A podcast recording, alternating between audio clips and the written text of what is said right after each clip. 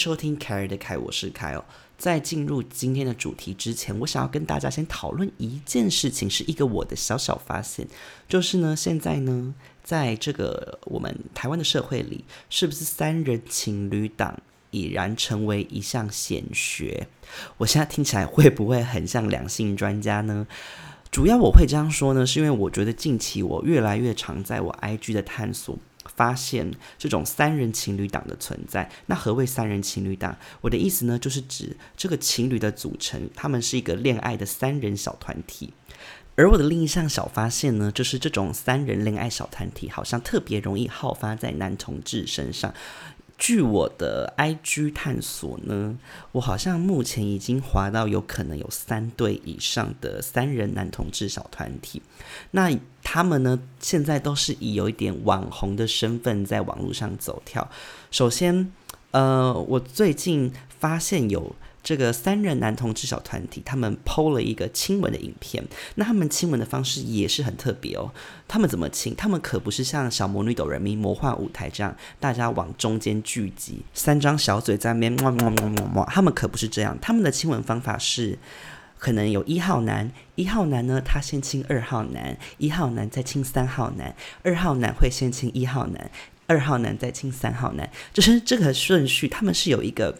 你知道一个时序在的，然后我那时候当初就把这个影片分享给我朋友看，我一个朋友他还很犀利，他就说：“哎，你有没有觉得那个一号男在亲三号男的时候，比他亲二号男的时候还更激情？我现在会不会很像在念绕口令呢？我发现我讲这一段感觉逻辑非常好。”总之，我就是觉得幸好我不在这种三人恋爱的小圈圈里面，不然我可能是被冷落的那一位。那再来，除了这一对网红之外，我还发现了在另一对，我是不能说一对，应该说一团，因为他们是三个人，一对是两个人。那我还有发现另一团网红，他们呢更绝啦。为什么说更绝了呢？因为啊，我觉得这一团网红他们抓准了性爱商机。就是他们如何抓准性爱商机呢？因为我发现他们其中一个人，他代言了一个东西，我觉得堪称叫绝。我想说，厂商你选的好，真有生意头脑。他代言了玛卡，何谓玛卡？玛卡就是秘鲁人参，它是一种据称有。壮阳疗效的一种天然植物哦。那这个网红呢，就在他那一篇叶配文下面就说：“身为一位拥有两位男朋友的男人，拥有绝佳的经历，对我来说格外重要之类的。”我看完这个叶配文，我就想说，厂商你可真会找人，因为他们拿来代言就非常的有说服力啊，你懂吗？他们毕竟一个人在床上，可能一个人当两个人用，要用影分身之术才可以满足其他的两个人。但跟大家分享一个坏消息，就是这组嗯男子恋爱团体组呢，他们后来呢 拆伙了，他们改组，就是原先呢不是有三人吗？现在降为两人，有一个人疑似被淘汰。那我也在此祝福你们这对嗯情侣档，如果你们在以后呢还有再需要招募第三位成员，就祝你们。嗯，真才顺利，好吗？加油加油！我也希望大家可以跟我分享一下，你们没有发现，或是你身边甚至有这种三人男子恋爱小团体，或是更好听的，有没有异性恋的三人小团体？因为我目前是没有听过，有的话欢迎你跟我分享。我喜欢听这种辛辣的小八卦。好，那我今天呢要讲一个跟三人情侣小关系完全八竿子打不着关系的一个主题，那就是我去做牙齿矫正咨询的一些小趣闻。其实我从蛮早就想要去做牙齿矫正的原因呢，是因为我的牙齿它现在的状态是，我有一对兔宝宝门牙，然后兔宝宝门牙旁边的两颗牙齿是往里面凹的，所以我整个齿列，尤其是上排看起来非常不整齐。那我妈从小看到我的牙齿，她就会露出一种怜悯的眼神，然后跟我说：“哎，你这个牙齿真的以后要去整，你那两颗牙齿都塞在里面之类的。”我心里就想说：“妈，你可真是刻薄！你与其在这边讲这些，你怎么不给我钱去整牙齿？”但长大后就释怀了，因为当你知道整一次牙齿可能要十二万起跳的时候，你就会想说：“那还是不要花妈妈这么多钱好了。”那再来，其实呢，我的牙齿造成我一个很大的困扰，那就是当我去可能像居酒屋或是酒吧这种场所，它的灯是由上往下打的时候。我的牙齿看起来就会像缺了两颗牙，因为我的门牙特别突出，那旁边那两个往里面凹的呢，它们就会隐形变成两个牙齿黑洞。这造成我一个很大的困扰的点在于，每一次要拍照的时候，我看起来都像一个缺牙宝宝。甚至这会不会攸关我的人生幸福呢？毕竟有时候哈，我跟人家约会的时候，我们都很常约在酒吧。那这些人在酒吧的时候看到我，会不会想说，我就是个照片？为什么照片上我都没有缺牙，可是我本人看起来却像一个缺牙宝宝？但我真的没有缺牙，好吗？我只是牙齿长得比较害羞，他很害羞，所以他缩进去了。你看，这是不是就让我在约会的感情修罗场上直接败下阵来，屡战屡败？结果一切都不怪自己，都只怪自己的牙齿。而为了解决我上述这些困扰呢，我去做牙齿矫正势在必行。于是我去做牙齿矫正，第一步是什么？我必须先搜集资料。我要去搜集，我要去哪一间诊所找哪一个牙医做牙齿矫正？那我的牙齿矫正资料是怎么搜集的呢？我都是趁我在上班的时候偷偷用电脑搜集的。我就是会一直翻 D 卡、翻 PPT，然后搜寻各个牙医的名字，看看谁比较好。我想说，用这种悄悄话的声音，可能听起来比较有偷偷摸摸的感觉。没错，我就是利用上班时间偷偷的找相关资讯。我自己找矫正医师呢，主要除了他需要职业的地方离我家很近，再来就是他必须一定要是齿颚矫正专科的牙医，代表这个牙医他的专精科目就是在矫正牙齿。而要怎么确认医师是不是矫正专科呢？就是要到卫福部有一个系统，它可以查询所有台湾的医师人员他的相关资料。这个卫福部系统呢，我除了要先感谢他让我确认一下牙医师到底是不是矫正专科以外，我还要感谢他让我做了一件很变态的事情，就是我用这个系统查询我第一任男朋友现在在哪一个科别当医生。我知道我很变态，但我没办法，因为我实在跟这个男朋友断联太久，基本上高中毕业后我就完全不知道这个人的去向，我只知道他考上某某大学的医学系。那究竟为什么我会想要查他在哪个科别工作？除了我的好奇心作祟以外，另一个原因呢，是因为我希望我跟他不要遇到，我不想要再遇到他。那经过我这个小柯南的调查呢，他是在加医科工作。那我只能说，我未来会尽量避免去加医科诊所就诊。如果遇到他的话，我会立刻夺门而出，我的病看到他就直接好了。谢谢。那我们的话题回到我的牙齿身上哈。就是我这一次呢，从头到尾总共预约了五位医师来做牙齿矫正咨询。我想说多比较，想说听听看不同医师的意见。首先，第一个打头针的诊所呢，其实去之前我蛮期待，但又蛮紧张的，因为我我不太知道去做这种咨询会发生什么事情。进去的第一步，牙柱会先请你去照牙齿的 X 光，光是照牙齿 X 光，我就有故事可以讲了。照 X 光的时候呢，牙柱就跟我说我要拆掉我的耳环，于是我就拆掉，结果一拆掉不得了了，我闻到一个味道，什么味道？就是塞鼻塞白味的味道。我想说，哦，shit，完蛋了，我太久没有亲我的耳扣跟我的耳环了。大家听到这边会不会觉得有点想吐？我觉得我现在代称好了，我就叫它噗噗味。那跟那些没有概念的朋友说一下，那到底像什么味道？除了像噗噗的味道呢，就是塞鼻，它还有像，就是你在剪脚指甲的时候，你的大拇哥，你的脚的大拇哥旁边不是会很容易堆积一些黑色的垢吗？那个味道差不多就是那个垢的味道。OK。那在照这个 X 光的时候呢，这家诊所比较特别，它需要你就是敲比较多角度，可能你的脸要往先右边，再往左边，再往正面，再往下面，再往上面之类的，就是各个角度。然后每换一次 X 光的角度，这个牙柱它就必须要靠近我，然后把我嘴巴的仪器要换位置。我就想说，每次他一靠近我，我就好紧张，又觉得好尴尬。想说，牙柱会不会以为我是一个没有洗澡的病人，或是以为说我踩到狗大便，然后浑然不知？所以每当他呢靠近我的时候，我的头就一直下意识的往后面仰。牙柱就会说：“来来来，你的头靠往前面靠近一点。”我就想说，我不要靠近你，我有噗噗味，我是噗噗人。这个噗噗味其实在我身上并不是第一次发生，它第一次在我身上发生的时候呢，是有一段美丽的误会的小故事，这就要细说从头。当时我刚打我的耳洞，为了不要让我的耳针在我睡觉的时候掉下来，于是呢，我就把我的耳针塞得。特别特别的紧，我用耳扣把它们夹到密不通风。那夹到一个什么程度呢？如果你从正面看我的耳针，你会以为有一颗圆圆的小球镶嵌在我的肉里，就是这么紧。有一天呢，我在我的床上划手机，划到一半的时候，我就突然想说，怎么有一股异味？这个异味就是塞鼻塞百味。然后我就当下呢，第一个反应是想说：天呐，我该不会年纪轻轻就失禁吧？于是我赶快检查我的床单，想说：哎，我会不会就是有拉了一些小 shit 在我的床单上面？可是看想说没有啊。于是这时候我就左思右想，动用我这个柯南的小脑袋，开始想说啊。我推测呢，就推测想说，应该是我们附近呢有一个住户，他最近可能生了宝宝，因为我在半夜的时候会听到有小宝宝在哭泣的声音，我就想说，那应该就是因为我的房间可能在呃这附近算是下风处，所以呢，他们有一他们 maybe 就是在那个时候帮他们的宝宝换他们的尿布，于是尿布味可能就飘来我的房间，我就这样想想说，哦，我真是聪明，我就是好会推理呢。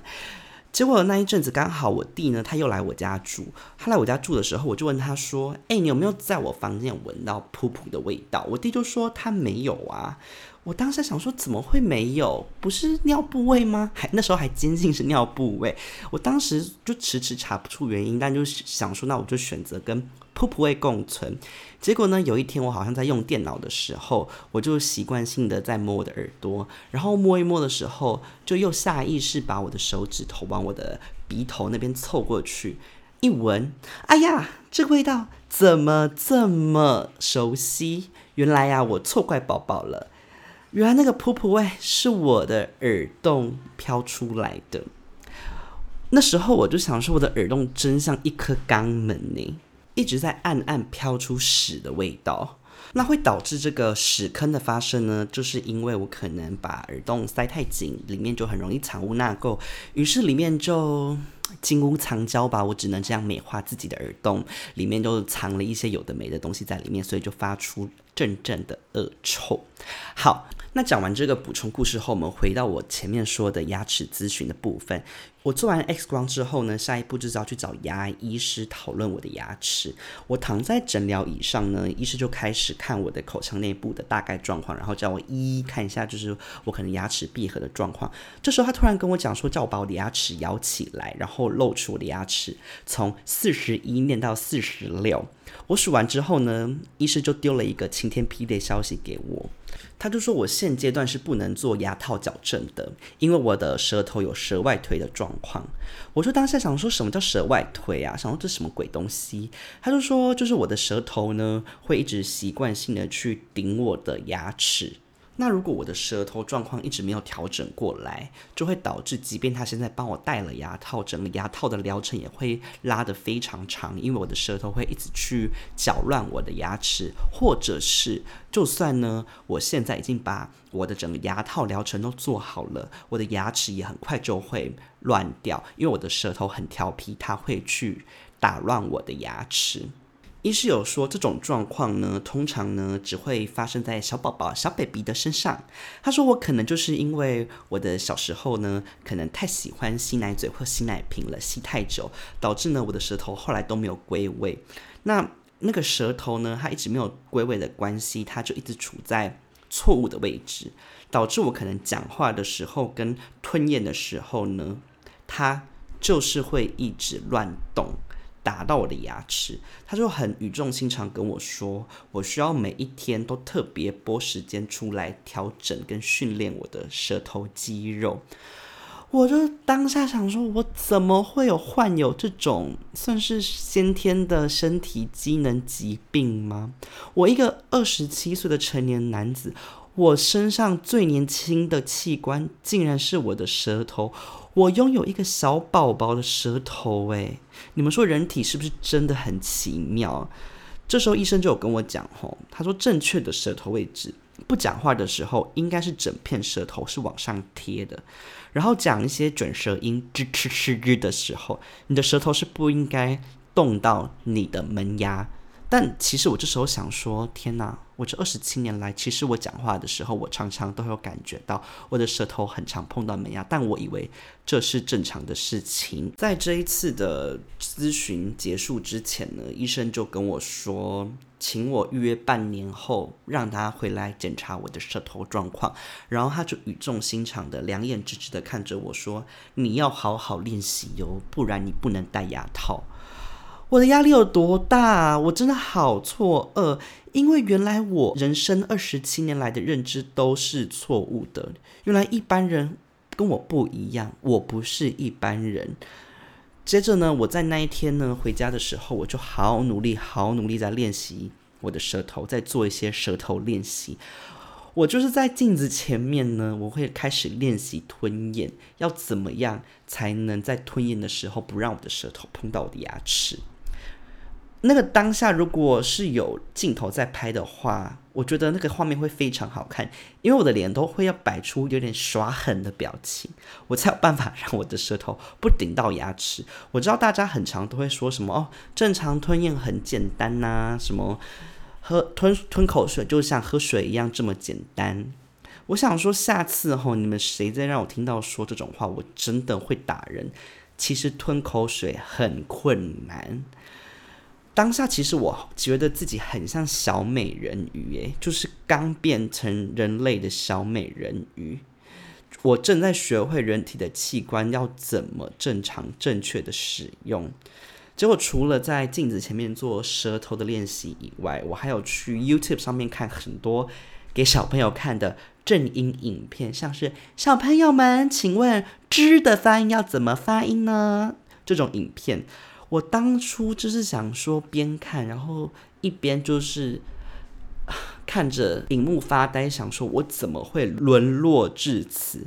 毕竟我平时还算是伶牙俐齿、妙语如珠，但我的发音方式怎么可能会有这种问题呀？我朋友就有跟我说，呃，我可以去找语言治疗师来做正音的一种调教。讲调教会不会有一点情色的意味？但我的意思就是说去做一些训练之后呢，我有跟我妈说牙医师怎么说我的舌头。然后我妈第一个呢就先说她觉得牙医师很厉害，因为我小时候确实很迷恋奶嘴。我奶嘴呢基本上一般的小朋友是吸到一岁两岁大概就会戒掉，那我吸到几岁？我吸到三四岁，就是比别人再多吸了一两年。那我当时究竟有多爱吸奶嘴呢？据我妈妈说，吼，她说我小时候呢，她就因为有发现我太喜欢吸奶嘴了，于是她就想说要把我的奶嘴藏起来。结果呢，当我发现我的奶嘴被她藏起来的时候，我就会打我妈。哎，我就幻想想说，我小时候是不是暴力儿童啊？我可能就是用小小的拳头打我妈，说妈妈妈妈奶嘴奶嘴还给我奶嘴。会不会刚刚的那个模拟声音会不会有点邪门呢？反正就是可以看见吼，由此可知我对于奶嘴有多么的热爱。其实我现在回想，我小时候确实真的很喜欢吸奶嘴，因为我自己其实现在对于我以前在吸奶嘴的那个奶嘴，我有印象诶，我记得它就是一个呃那个底座是有点青色的奶嘴，然后呢那个奶嘴吸的那个地方呢。黄黄脏脏的，因为我可能真的太爱去吸那个奶嘴了，导致那个奶嘴都是我的口水，然后 maybe 就是有一些氧化的状况。与此同时，我还有跟我妈说，我其实有考虑想要去看语言治疗师。然后我妈一听，她就直接就是说：“你不用看。”我说：“为什么？”她就说：“因为小时候的时候呢，他跟我爸就有发现我讲话怪怪的，我有大得抖、大舌头的倾向。于是他们就想说带我去看一个亲戚，这个亲戚是台大的耳鼻喉科医生。其实我现在回想，我想说，为什么？”就是我要去看耳鼻喉科的医生，我又不是耳鼻喉有问题，我是舌头问题，他又不是耳鼻舌科医师。总之，这个医师就是说呢，他自己本身也有大舌头，那他怀疑这个大舌头就是我们家的遗传基因，我可能会改不掉。我现在听到这个，我其实好想跟他说，我听你在放屁，不可能，怎么可能有这种怪基因存在呢？是说，即便如此，即便我爸妈听到这种天命说，他们还是有把我送去跟我一个在做正音矫正的姑姑一起住了一年，所以我这个大舌头的状况就是有点被压下来。我不知道你们现在听我讲话，你们没有发现我大舌头？应该是还好吧。所以我就想说，事实证明我应该算是逆天改命吧。我当时改了发音，诶，但虽然当时改了发音，可是我的舌头的位置却没有被调到正确的地方，算是蛮遗憾的。我希望呢，我接下来可以好好的为我的舌头做一系列的重训，让它从一个小 baby 长成馆长，让它变成大力士普派。希望我的舌头可以再次逆天改命，缔造奇迹。嗯，舍我其谁，好不好？舌呢是舌头的舌。好。那以上呢就是我第一位医生的咨询过程。那接下来呢，我就要来讲第二位医生了。第二位医生呢，基本上他好像没有特别说什么，他只有我对他的印象就是特别温柔，人蛮好的。不过呢，其实呃，跟第一位医师讲的有重叠的，就是他有说到我舌头的问题。他一提到舌头，我就很激动的跟他说：“啊，你看得出来？” 以为以为就很难看出来吗？其实还好，其实很简单呢。然后他就说，我一开口讲话的时候，他就发现我的舌头飞出来这样子。我就想说，你可是观察入围啊，医师小姐，算你狠。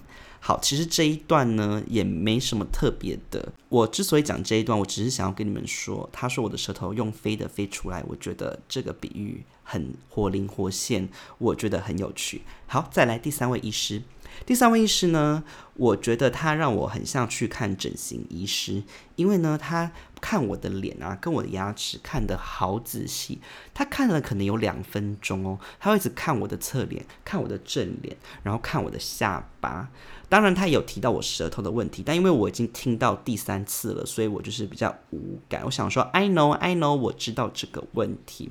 不过这个医师呢，他有提到一个别的医师没有提到的问题。他说我会习惯用嘴巴呼吸，然后说我的嘴巴闭不起来。我想说是我话太多吗？嘴巴闭不起来。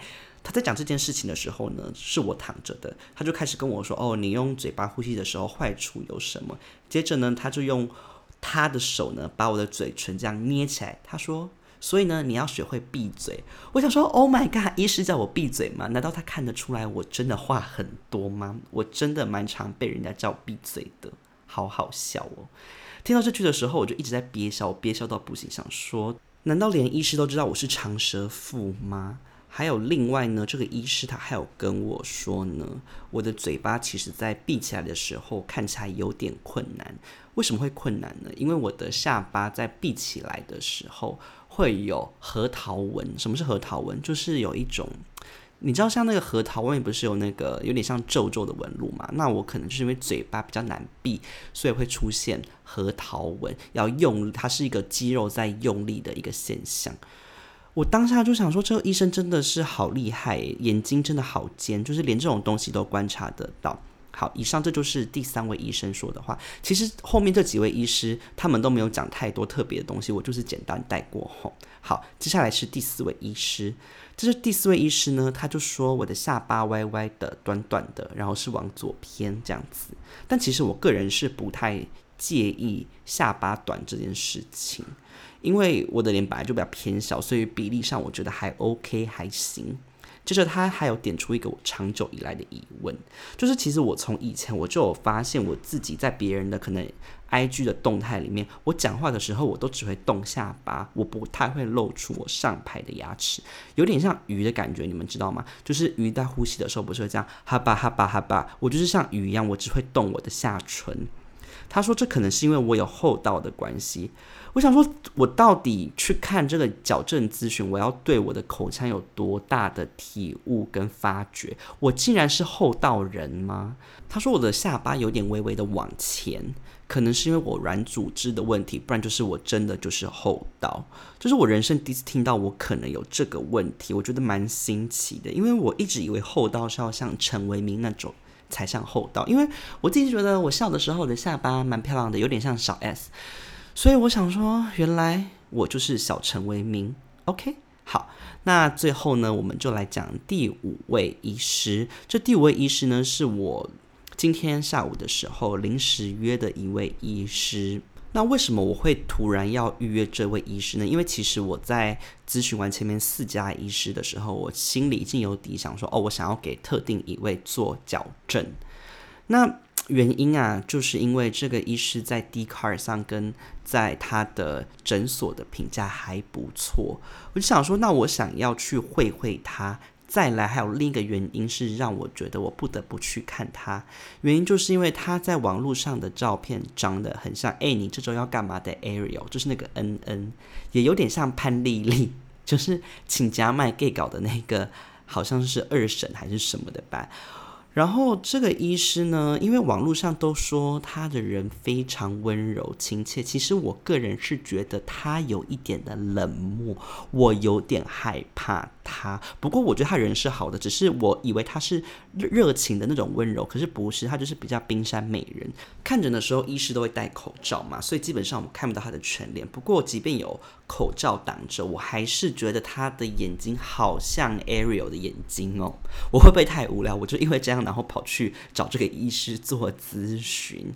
那这个医师呢？我当时在跟他做呃咨询的时候，我就跟他说，我觉得我好像因为嘴巴突突的关系，然后再加上可能有点小龅牙，导致我有法令纹跟核桃纹。他就。看着我的脸，他就说：“其实他觉得没有啊，他觉得没有很深啊，我的纹路没有很深啊，根本没有什么纹路这样子。”他说：“男人呢，脸上就是要有要有纹路才会好看。”我觉得这个医生可能会觉得我是萧伯，我是疯婆子诶，想说这男的把这边当整形诊所，是不是以为你整个牙什么状况都可以改善呐？好。总之，看完这一次诊呢，我基本上也没有要找他，我就当做我付了七百块钱去看看这个医生到底长得是不是真的很像 Ariel。我的结语就是是长得真的蛮像 Ariel，真的好无聊的一个病患哦。好的，那以上就是我咨询了五位牙医师关于牙齿矫正的咨询结果。那我觉得呢，大家听完这一切，有心里有没有底？会想说，诶，凯尔到底最后想要找哪一位医师呢？那我给大家三秒钟猜猜好了，三、二、一，你有答案了吗？答案是第三位医师，因为我觉得第三位医师感觉好像整形医师哦，他感觉很会做一些脸部的分析。我想说，给他做的话，他应该。就是会蛮注重美观的吧，然后呢，再加上他报的费用，就其他医师再便宜一些些这样子。听到这边，大家应该会疑惑，想说：诶，前面那个第一位医师不是说不让你做矫正吗？那你怎么还敢去做矫正？我就是这么顽皮，因为其实我还是有问过其他医生，说这个舌头的问题到底会不会真的很影响我的矫正结果？他们说确实，其实舌头真的会打乱牙齿。不过我其实也是可以选择在我戴牙套的期间呢，就好好来矫正我自己的舌头。所以我还是决定要，嗯，跟这个第一位医师叫板，我不管你，我还是去戴牙套的。目前呢，我就是已经有预约，我下一周会去找第三位医师做资料搜集。我现在非常非常的期待。我的目标呢，是可以在今年的年底结束前呢，戴上牙套。牙套部分呢，我就是因为比较没钱，所以我会选择用传统牙套。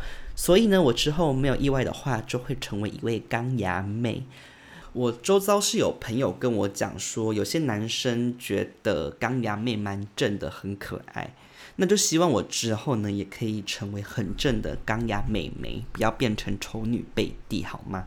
我的愿望是可以跟 So Mi 全智米在 Fast Forward 的 MV 的牙套造型一样，这么的辣，这么的美艳动人。好的，以上就是这个第二集的内容，关于我去做牙套咨询的一个部分。你们听了喜欢吗？如果喜欢这集的话，欢迎。帮我在可能 Apple Podcast 或者 Spotify 的评分，或是任何你收听的平台上给予我五星好评好吗？拜托，我是一个刚起步的节目，我很需要大家的鼓励。那也欢迎，如果以上内容或是呃，不管是关于这个牙套矫正，或是关于我最前面提到的三人恋爱小组这部分，你们有兴趣的话，欢迎来我的 IG 跟我讨论。我的 ig 在节目叙述栏都有附上欢迎大家来找我聊天。那感谢大家今天的收听我们下次见拜拜。